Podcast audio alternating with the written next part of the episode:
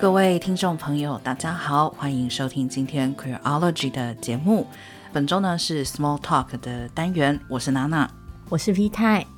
今天节目一开始哦，有两件事情要先跟大家说。第一件事情呢，是要感谢有一位朋友在四月十一号的时候啊，就是有捐款给我们，姓施，非常感谢你的捐款。然后我们刚刚跟 V 太就是在商量说要怎么介绍这位听众朋友的时候，我们两个困扰了一下下，就是。不太想要直接称先生小姐，然后两个人就想了半天说，那我们到底要怎么称呼这样子？对，就是中文好像没有太过中性的称呼，或者是我们就是失信的听众朋友，然后我们就发现，其实日常生活中这种小事真的是很多，就是我们无时无刻不再去假设其他人的身份，尤其是性别身份是最、嗯、最常见、最普遍的嘛。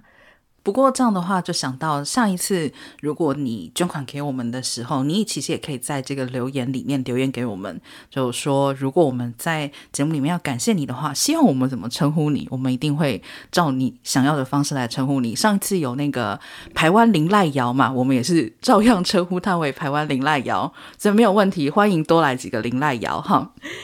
对。今天第二件要跟大家就是工商服务一下的事情是呢，我们即将来庆祝我们的两周年。嗯，时间真的好快。对呀、啊，我们诶，其实应该就是在这几天，我们应该就正式破百集了。对，上一次确认的时候已经是九十几集，有可能是到我们可能刚好是做两周年活动的时候，有可能是第。一百集，对、啊，没想到居然就做了一百集节目，真是时光飞逝。对，其实今年是还蛮难得的，就是包含呃，我们 Podcast 是两周年嘛。那其实如果我们以 Queerology 这个平台来说的话，今年是满十周年，自己讲出来都觉得很吓人。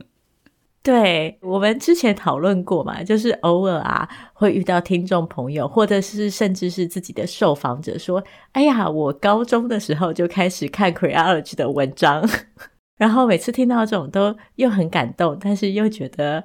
哎呀，自己好老哦。” 嗯，老话就是真的是时光飞逝，岁月如梭。所以其实本来今年我们也是有希望说，看能不能呃活动办得热闹一点，比如说可能多办个几场。但其实 c r e o l o g y 真的我们现在人丁比较稀少哦，就是要办大量的活动。其实想一想，觉得还是不如办得精啦，与其办得多。今年的活动呢，我们现在决定呢，就是会办一场直播活动。去年呢，我们是透过征集大家问题，然后呃没有直接互动的方式，事后录一期节目来回答大家的提问。今年呢，会变成是一个可以有直接互动的机会。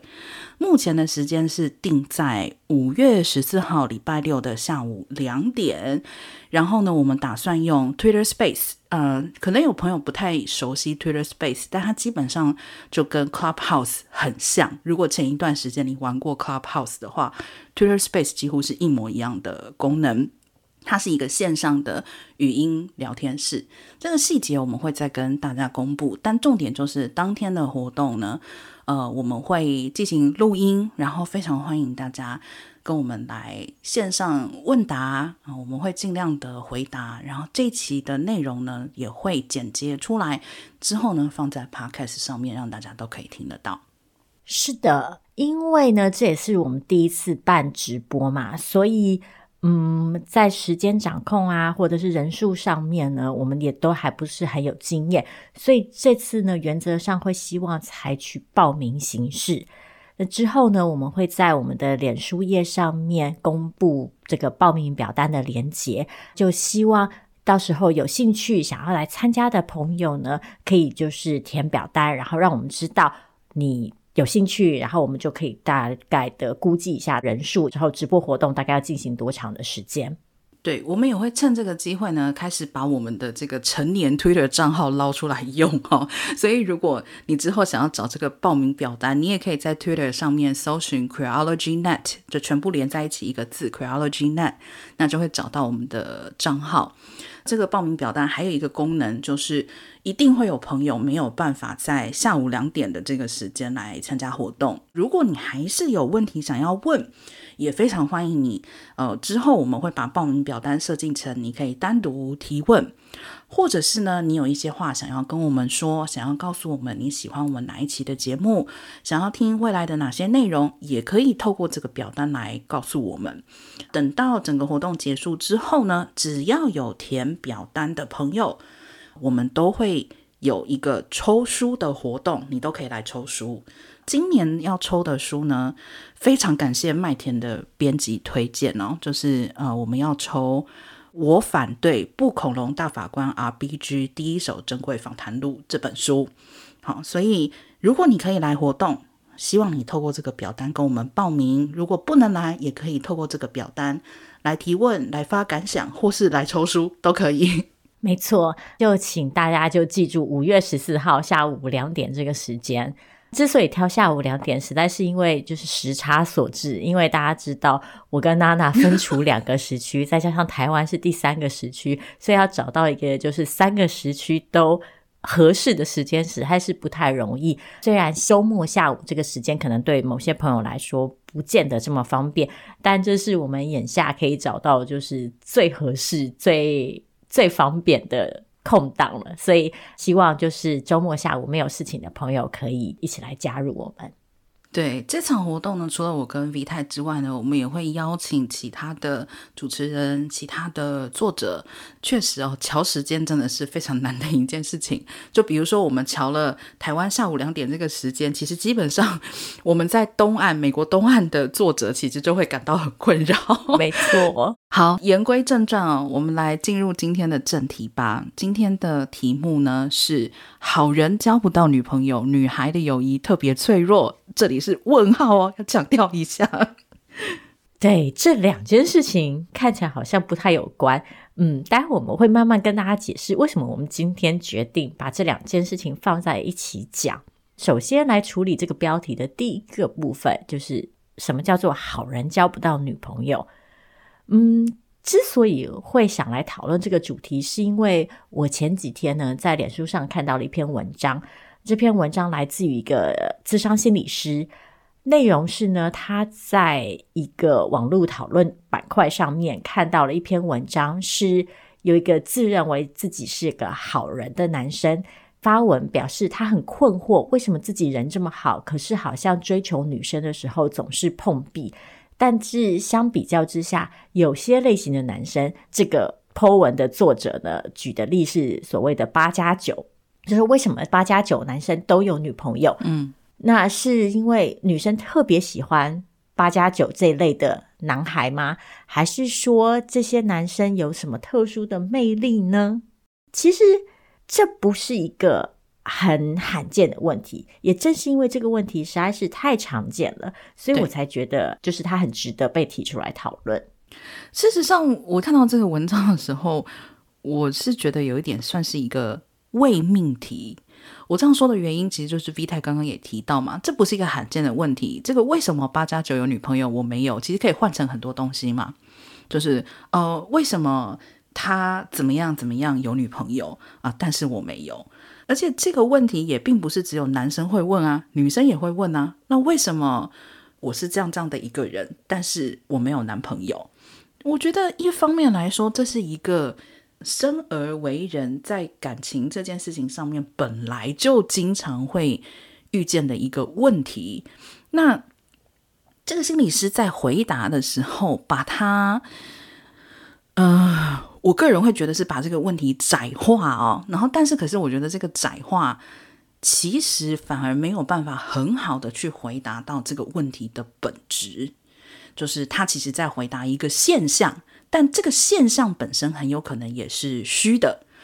比如说哈，这个我们刚刚也提到了，不只是八加九嘛，这种各种的特质其实都可以代换在这里。比如说，为什么某某人我觉得他好强势，可是他有女朋友？为什么我觉得某某人明明就好小气，嗯、可是他有女朋友？本来我觉得这就没有办法划等号啊，就是不管一个人身上有什么特质，有一句话叫什么锅配什么盖，不是吗？对，其实这个问题的有趣之处就在于两个部分，一个是像娜娜刚刚说的，我们在询问这个问题的时候，很多时候我们同时也试图简化这个答案，就是想要找到一个特定的标签，一个很直截了当的回答，去帮助我们。解释好像有某种特定的条件，势必可以满足这个大家想要的结果。譬如说，你要有房有车，你才能达到有女朋友这个结果，或诸如此类的。嗯，当然，另外一个更深层的问题就是，为什么这个问题那么重要？为什么交不交得到女朋友带给一个人这么大的焦虑，然后让一个人会觉得必须要找出一个答案？这其实可能是这个问题最重要的意涵。嗯，其实我自己常常觉得，就是这类的问题啊，透露出来的是一种嗯，当代个人，尤其是男性，在求偶市场上遇到的焦虑感。那这个焦虑感，主要当然是来自于，就是一来我们还是非常的崇拜婚姻跟家庭，我们把婚姻跟家庭视为一个人人生里最大的成就；二来是。这个部分对于男性而言，又有一个独特的意义，是我们在节目里也讲过很多次的，就是这个成就被当成一种来彰显一个男性是否具有阳刚特征，是否具有男子气概的一个指标。对，所以这些在求偶市场上不甚成功的男性，就会被给予各式各样的标签，例如乳蛇啊之类的。嗯。结果就导致这些男性因此产生了一种被剥夺感跟焦虑感，于是会很希望可以透过各式各样的方式去化解这个焦虑感，去排解自己在求偶市场上遇到的困难。嗯，这再进一步讲，有的时候就会衍生出一些比较极端的现象，譬如说大家前一阵子耳熟能详的所谓 PUA，其实就是在一种这样子的文化情境之下产生出来的现象嘛。因为太多的男性对于自己在求偶市场上的失利感到焦虑不安，因此就有人觉得可以把这件事情变成一个 standardized 标准化的服务，嗯，然后借此来进行盈利啊，等等等等等等。另外一种极端就是这些长期失利的男性会发展出一种怨怼的情绪，最后这个怨怼情绪的指向当然就是女性。就会出现像非自愿守贞者这一类的群体，觉得自己不受到女性青睐，都是因为女性眼高于顶，自己受到了女性的辜负。嗯，对，所以其实严格来说，重要的点应该是要去拆解那一种“我有女朋友，我就是人生胜利组”这样子的一种想法。哈，只有把这个价值观拆解掉，才不会一直。有这么多的焦虑，觉得我为什么没有女朋友？为什么别人有？为什么我没有？当然我知道，就是现在讲这个话，很多人可能就在心里就想说：“这是你说拆解就拆解的吗？”那在你拆解之前，我还是很焦虑啊，对不对？对，就远水救不了近火。对，可是就好像我们以前讲很多话题的时候，我们也都提过，就是有的时候或许没有办法毕其功于一役。对不对？那远的目标还是要有，近的目标，我觉得去讨论，然后去看一些其他的可能性。其实这也是为什么我觉得这位咨商师的回答让我很难接受的原因，就是当他在试图回答为什么所谓的八加九男性会有女朋友的问题的时候呢，他去假设。八加九的男性有一个特质，他认为说，这些男性在跟女性对话的时候，大多用肯定句，而不是疑问句。比如说，他不会说“哦，我们可以加一下 Line 吗？”他会说“我们来加 Line 吧。”他的观点认为说，这样的表达方式展现主导性，让对方觉得。你很有主见，你很有自信，所以他就说，男生要培养自己的这种 alpha 特质，就有助于吸引女性。哦，我的天啊！我如果是老师改作文，我叉叉都已经画到底了。就是这一套逻辑不就是为什么男生会焦虑自己为什么没有女朋友的根源吗？我们与人交往，难道我是想要跟一个 AI 或者是一个电脑软体交往吗？那我如果这么崇拜某一种特定特质，我直接把所有的男性或者说所有的 AI 都 program 成这种性格，不是问题就解决了吗？很明显不是嘛。人本来就有百百种，那你为什么会没有女朋友的问题？可能很复杂，也可能很单纯。但不管怎么样，都不应该是简单归因说啊，就是一种特质。你只要有这种特质，女生都会喜欢你。我觉得这个是蛮可怕的一件事情，因为这个几乎就是让我看到了，就是未来就会有很多的男生觉得说，那我已经做到啦，我已经做到，我是一个很有主导性格的一个男性，怎么我还是没有女朋友呢？然后他们可能就会变成极端的，就像刚刚 V 太讲到的，就会成为所谓的非自愿守贞者嘛，就会开始怨恨女人。就我已经都做到这么好，打刮胡。那你们还是不喜欢我，那一定是你们的问题喽。这个其实也是在一个层面上，我一直觉得台湾非常缺乏情感教育的一个原因，就是我们从来没有教过大家求而不得，或是你喜欢一个人，别人不喜欢你，是一件多么正常的事情。欠缺了这一环的这个情况之下，它不只是一个谈感情的欠缺。它其实同时会影响我们很多在人格上面的特质，你会容易偏执，因为你会觉得我已经怎么样怎么样了，为什么还不能怎么样怎么样？其实讲真的，我觉得人生最难的一件事情就是接受你给了 A，很多时候并不会得到 B，这个就是可能真的是一件很难接受的事情。但是不能接受的情况之下，如果又去听到有人去告诉你说：“哦，你就是。”给不对了，你没有给到 A 加，你给到 A 加哦，那就会得到 B。这个是我觉得是非常不负责任的事情。其实某种程度上，我可以理解为什么这一类的我们讲心灵成长啊，或是讲情感建议可以这么受欢迎，因为在我们遇到各式各样的迷惘困境的时候，作为人，我们都会有一种。欲望是希望有人可以为自己提供指引嘛？嗯，那我们也常常会希望这个指引越简单越好。就是套一句某个两性作家的名言，就是如果可以简单，谁想要复杂呢？然而人生就是这么复杂。但是当然，我也就可以想象，就是我们都希望对于世界上很多问题，我们可以得到一个很明确的指示，告诉我们说：诶，如果这样子做，我们就可以预期某样的成果。嗯，再加上有些事情，如果是一些很让我们很焦虑的情境的话，这种带有安抚性跟指向性的建议就更显得有吸引力。嗯，因为在我们确实感到无助的时候，至少这提供了某种方向。所以我也不是说这一类的建议完全不能给或完全不能听，但确实，我觉得我们要注意的是这类的建议。是在哪样的情境下被产生的？嗯、然后又带了哪些意涵？跟最后会产生哪些后果？嗯，像我其实就很认真的思考了一下，这个讲话用肯定句跟自信跟被女生喜欢这三件事情之间的关联。因为我自己说话是一个非常扭捏跟委婉的人，我确实是很少用肯定句。不管是在工作场合还是私人场合，嗯，那我也确实因此常常被建议说，我就是因为这样子的讲话方式，让我在比如说在职场沟通的时候，偶尔会被别人占便宜。嗯，可能我展现出来的立场不够坚定，所以我那天看到这篇文章的时候，我确实很认真的想了一下，说这个沟通建议对我来说有没有用？然后我发现，在某些情境下，这个沟通建议很可能确实是有用的。嗯。但是另外一方面，这个沟通建议的问题就在于我刚刚说的，为什么说话用肯定句就代表自信？嗯，然后女生真的就比较偏好说话用肯定句，进而展现出自信跟所谓霸气的男性吗？嗯，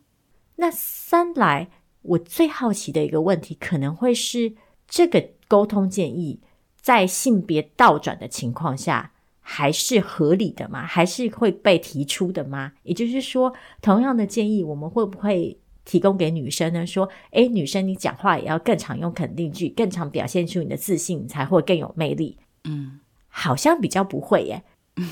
所以这就展现出来，这个沟通建议是在一个很特别的性别情境跟社会情境下被打造出来的嘛。嗯，其实我可以给 V 台明确的答案，不是好像不会，是根本不会，而且还会被禁止。确实哈、啊，如果我们今天摆脱，就是说这种特质会不会吸引人跟你谈恋爱，我们单纯把它看成一个沟通建议来讲的话，我自己亲身的经验就是，我在更年轻一点的时候，我是一个讲话非常直接，而且我不否认，我很多时候是以命令句跟肯定句在推动公事的一个人。我觉得大家可以想象，我接到了非常多的批评跟指教，认为我强硬的人也有，然后也会有一些就是可能跟我的表现完全无关的意见，但是都是基于觉得，哎，你不应该，你不应该这样子，就是哎，委婉一点不好吗？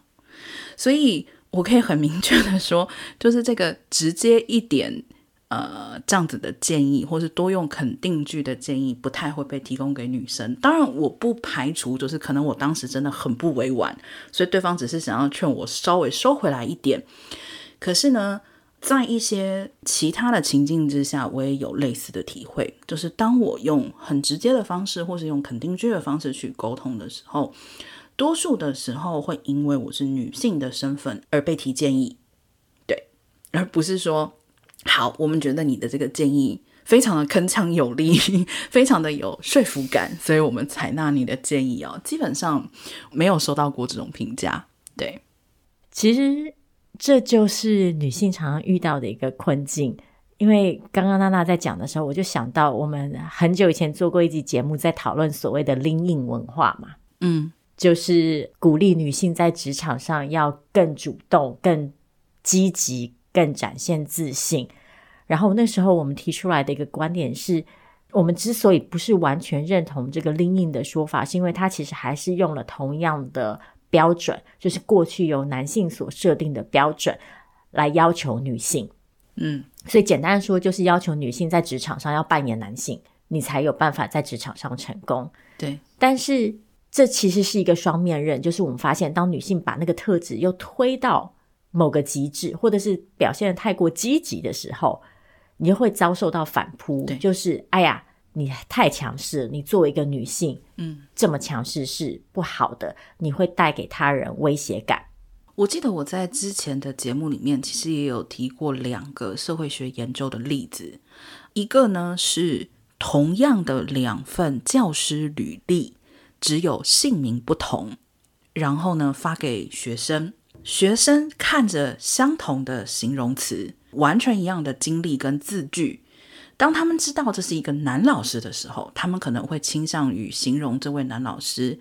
很自信、很有魅力、很有领袖的那种吸引人的感觉。但当他们看到的履历，如果发现这是一位女老师的时候呢，有很多学生会用一个字叫做 “bossy”。这个字意思就是说，觉得这个老师颐指气使。刚刚已经讲过了，这个前提是明明是两份完全一模一样的履历，那也就是意味着说，造成学生不同反应的唯一因素是老师的性别。第二个以前提过的一个社会学的实验是，有两位同事，一男一女，在同一个办公室上班。然后他们约定好一周时间之内交换使用彼此的电子邮件账号，所以呢，男生用了女生的电子邮件账号来联系客户，女生用了男生的电子邮件账号来联系客户。这个礼拜女生都过得非常的愉快，因为她发现她提出的许多建议都被客户接受了。这一周呢，男生都过得非常痛苦，因为他发现他提的许多建议客户会不断的质疑他。所以也是一样，就是今天。当你隐藏在一个这个性别的符号背后的时候，你就会发现，其实社会很多时候膝反射的反应是完全以性别来区分的。是，所以讲回这个追求女性这件事情，这个沟通建议就是说，男生在追求女生的时候，应该都用肯定句，因为这样才能够展现出你的自信。其实就是传达出了某个类型的男性才是对于女性来说有吸引力的。这个假设其实当然就有很多问题了。第一个是，这其实就是在假设所有的女性都是同质的嘛，嗯，所有的女性都只会被同样的特质吸引，但是显然不是如此啊。那当然有些特质，他们可能因为这些特质比较好，那它确实是比较具吸引力。譬如说善良啊，譬如说诚恳啊，这些当然都是好的特质。但是另外一方面，人与人之间确实是有差异的，所以也许有些女性确实比较喜欢他人跟她说话的时候，保持着一种比较肯定的态度。但是也有些人会觉得，诶，你这样讲话让我很不舒服。嗯，其实这个沟通方式应该是要在你和他人的互动当中去慢慢搜索、跟习惯、跟沟通、跟建立的嘛。这就让我想到我以前啊。偶尔就是会跟朋友讨论感情问题呀、然后解决一些疑难杂症。但后来年纪大了之后呢，我就比较不太喜欢这么做。然后我就常常会跟我的朋友讲说：“你喜不喜欢他要问你，他喜不喜欢你要问他，你来问我干嘛呢？” 就像我回到一开始讲的，我当然明白这种支持性的建议对每个人来说都是很重要的。但呢，另外一方面，这确实是会让我们忽略人跟人的互动不是同一个模板刻出来的，嗯，然后很多东西是在互动当中留两个人缓慢的建立出来的一种共识、跟习惯、跟经验，嗯，所以这个东西是没有办法跳过的，我们是没有办法走捷径的。老实说，嗯，另外一方面是这个肯定句等于自信。然后自信等于性吸引力的这个连接，其实就是还是来自于我们对男性的一种特定的想象嘛。嗯，就是男性被我们想象成必须要展现特定的阳刚气质，而这个阳刚气质就展现在于你要在关系里占有主导的地位。嗯，然后你必须要有某种程度的支配能力，然后必须要。尽力的在关系里取得一个比较高的位阶，大家也可以想象，事实上这其实就是造成很多关系出现问题，甚至很多时候是造成某些关系里的暴力跟伤害的原因。嗯，就像娜娜前面讲的，其实这整个沟通建议最大的一个问题是，提出来的建议之后呢，譬如说，当我们跟一个男生说：“诶，你可以不用用疑问句，你可以用肯定句。”好，那你用完这个肯定句之后，对方应该要有什么反应呢？当你说的不是“诶，我可以加你的 line”，而是“我们来加 line 吧”，你这句话出来之后，是否有给对方拒绝的空间呢？还是因为你已经选择了用肯定句，所以你就决定把这个东西已经排除掉？嗯，如果是这样子的话，这个形塑的就是一个非常。刻板的，而且权力位阶非常明显的性别互动模式，嗯，就是你期待你作为一个男性，你只要愿意展现你的主导性，女方就应该要自动自发的接受，嗯，这绝对不是一个健康的关系的开始，嗯，而且其实呢，为什么这一期的后半啊、呃、会有女孩的友谊特别脆弱？问号这个部分。就是。不只是男性与女性的互动脚本有所谓的这种刻板印象，其实女性跟女性以及男性跟男性之间的互动脚本也有这种就是所谓的既定的故事、单一的故事，就是像标题讲到的，女孩的友谊特别脆弱，其实就是其中一种。就从小，我想大家都听了非常多，就是。女生可能就是哎，你们不要现在这样好来好去啊！但是其实你们根本就就是背后可能就是大家都互相批评什么之类的。更直接一点的，就认为说女生都牵手去上厕所，这种其实也是一种认为女性与女性固定的互动方式的一一部分。是，然后相对的，大家就会假设男生的友谊必须透过另外一种方式展现，比如说，啊，男生就是不会谈心。男生不讲情绪的，男生有烦恼就是彼此陪着喝酒、打球、打电动就可以解决的。嗯，或者是譬如说“干”是男人用来表现友谊的字眼之类的。嗯，这类的表述，某种程度上或许真的是呈现出来某一种现实。但是另外一方面，关键也是这个现实是在什么样的情境跟性别假设之下被打造出来的。嗯，如果一个男性是希望可以在他的友情关系里有更多谈心跟表达情绪的机会，他有办法取得这样的机会吗？还是说他会因此而被嘲笑，甚至被排挤出这个男性友谊的圈子之外呢？嗯。另外一方面，相对女性来说，女性也被赋予一种特别的义务，是要打造出一种特别的社会关系。譬如说，女性就被认为说，我们要比较懂得倾听，然后我们要与人为善，我们尽量要避免冲突。嗯，有一本书叫做《女孩们的地下战争》，这本书里就讲到这样子的。女性性别养成，就是我们被赋予的这种人际交往的知识跟建议，怎么样反过来伤害了女性？这本书的作者去调查，就发现其实。女性之间也存在着一些校园霸凌的问题，但是女孩之间的校园霸凌通常比较少被注意到，因为她们不是以一种肢体暴力的形式展现，相对的，她们可能是透过排挤，可能是透过疏离，可能是透过嘲讽，可能是透过冷言冷语、冷战之类的这种比较隐晦的形式。嗯。所以，很多女孩其实，在校园生活当中，可能遭受到各式各样的冷暴力。但是这样子的伤害却很少被看见。嗯，另外一方面，当这样的伤害被提出来的时候呢，人们又会把这个归咎于一种女性天生的缺陷，就像娜娜刚刚说的啊，女孩子的友谊之间就没有真心的。嗯，大家女孩子就是随时准备背后捅刀的。但是事实上，这样子的霸凌问题之所以会出现，并不是女性天生本质上面的缺陷，而是社会养成所造成的后果。对。这些非常单一的互动文本哦，它其实不只是一种约束。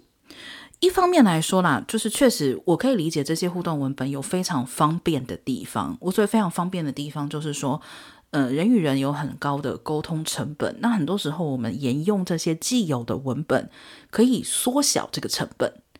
但是呢，这些单一的互动方式，它其实还是基于一些非常单一的假设。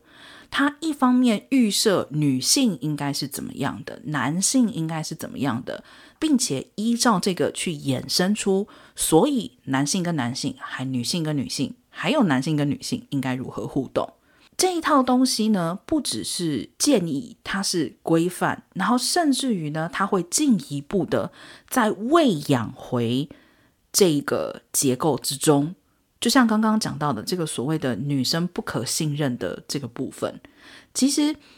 它最后就会变成整个社会的氛围。会认为女性是讲话是比较不具权威性的，是比较不可被信任的。就像我们刚刚讲到那个办公室里面交换 email 账号的两个人，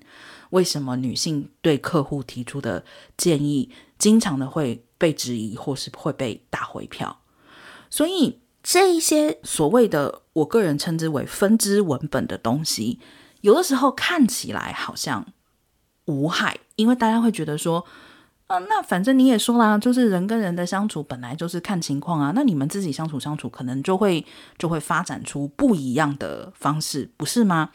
没错，当然有这样子的可能性。但这些分支文本，它最后背后的那个逻辑，还是父权制度最根本的一种逻辑，就是我要去把人区分为男性与女性，而且我要求所有的人要符合这个标签。所以，即使这些分支文本在某些时候看起来，哎，好像不是有很大的坏处，甚至于可以达到一些沟通上面的便利性，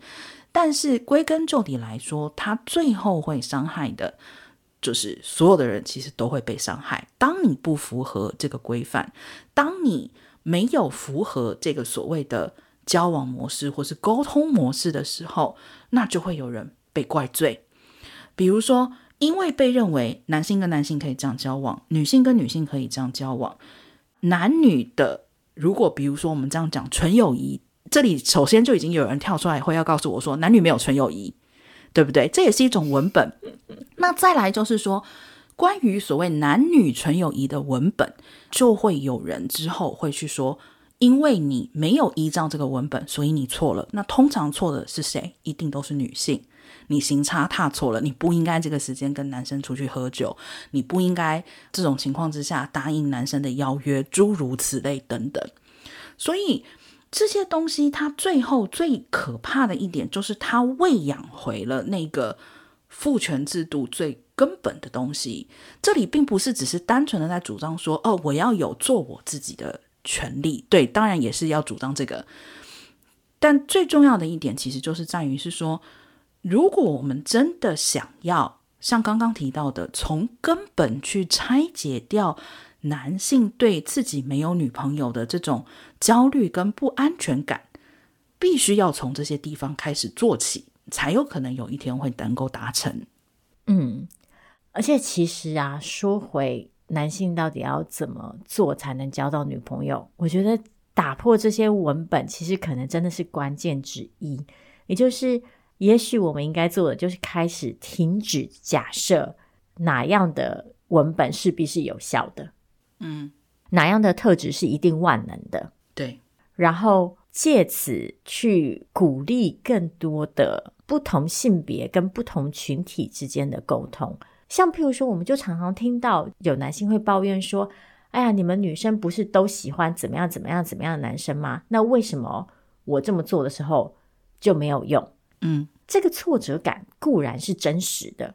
但是这个挫折感之所以产生，是因为前面那个前提就错了啊。嗯，你已经先去假设有一种方法确实是有效的，所以当这个方法无效的时候，你就因此感到挫折，但是。在人际互动关系里，确实可能很难说有哪一个方法是永远都有效的。嗯，所以我跟娜娜常常在节目里讲到这个文本的问题，就是听起来好像很抽象，但是其实我觉得，如果要用白话一点的方式说，就是不要根据对方的性别去假设某一种特质，或是某一种互动模式，或是某一种行为。嗯，就像我。刚刚讲的，你怎么想要问你自己，对方怎么想要问对方。如果我们能够放弃掉某些性别的基础的假设，然后以更真诚把彼此都当成地位对等的存在来互动沟通，然后鼓励更多没有前提假设的了解的话，或许性别互动可以变得更轻松一点。嗯。甚至于更进一步来讲，我会觉得不只是不要基于性别的假设去互动。其实我真的觉得，你认识一个人的时候，能够先把很多假设都拿掉，应该多数时候，我认为沟通的效果在最终的结果来讲，应该都是会比较好的。其实这里我可以给大家一个例子，就是我自己曾经有遇过，就是追求女生完全用同一套套路的女孩子。我遇到这个情况的时候，我个人来说，坦白来讲，我是非常的生气并且不耐烦的。因为这个事情发生的时候，我认为有两种可能性。一种可能性就是，其实你在追求我的过程之中，你并不在乎我是谁，你只是想要成全你心里面某一种预设，你对浪漫的预设。你认为应该送情书，你认为应该送花，而且你认为。透过别人特定的什么方式来转交礼物，可能是非常浪漫的。你只是在成全你自己心里的浪漫，这是一个部分。另外一个部分就是，如果你真心认为同一套套路可以追到女生的话，我个人觉得你不一定要来追我，不是吗？你可以追任何人。我当时感到非常被冒犯的点，其实是在于，我认为你根本就没有看到我作为我是一个人与他人不同的人，所以我相信这件事情放在不管是哪一个性别追求哪一个性别，其实都应该是通用的。如果你今天真的认为有一种特定的模式、特定的做法、特定的说话方式、特定的语气，会。让你一定可以追到女朋友，或比较容易追到女朋友，我只能说，你从根本一开始你就没有搞清楚你为什么想要一个伴侣关系，你只是想要一个伴侣而已，你只是想要你旁边有一个人站着，你出去可以介绍说这个是个在跟我交往的人，你并没有看到他是一个什么样的人，你想要跟他过什么样的生活，经营什么样子的感情，所以。即使跳脱性别来看，也是真的非常想强烈的建议大家，拜托拜托，不要相信 PUA，不要再看两性作家了，真的。对，其实这个话题呀、啊，如果要继续讲的话，我们还可以讨论，就是“追求”这两个字在这整个情境里扮演的意义。嗯，因为其实我个人是一直不太喜欢用“追”这个词的。当然，我们一方面可以说，就是感情的产生，有的时候当然是要花时间，然后有时候或许是确实可以透过一些经营跟努力。但另外一方面，我也觉得“追求”这两个字，确实是把这件事情赋予了一些目的性跟很明确的结果指向性。嗯，更别提就是“追求”这个词，经常被放在一种特定的。性别互动文本底下嘛，就是是男性要去追求女性，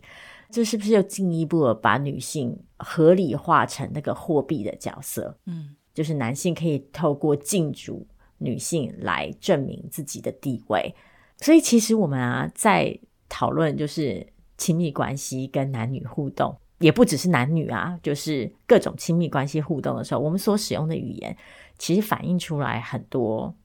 意识形态。嗯。我觉得，对于就是追求，然后对于亲密关系在当代社会里被赋予的意义，然后对于婚姻跟家庭怎么样被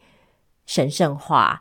这个主题也有很多其他可以讨论的东西。那也许我们之后如果有遇到其他相关的事件的话，我们可以再一并讨论。嗯，譬如说这两天的新闻是有脱口秀女演员离婚嘛？那我可以想象，就是接下来一定会有非常非常非常多。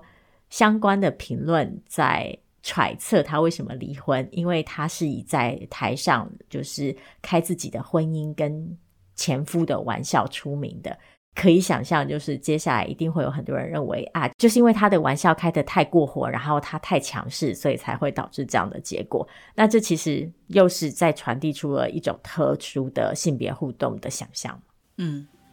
好，今天的题目我们就先聊到这里。再次提醒大家，可以关注我们的脸书还有推特，之后关于周年活动，在那边会放出详细的资料。今天节目就到这里，感谢你的收听，我们下次见喽，大家拜拜。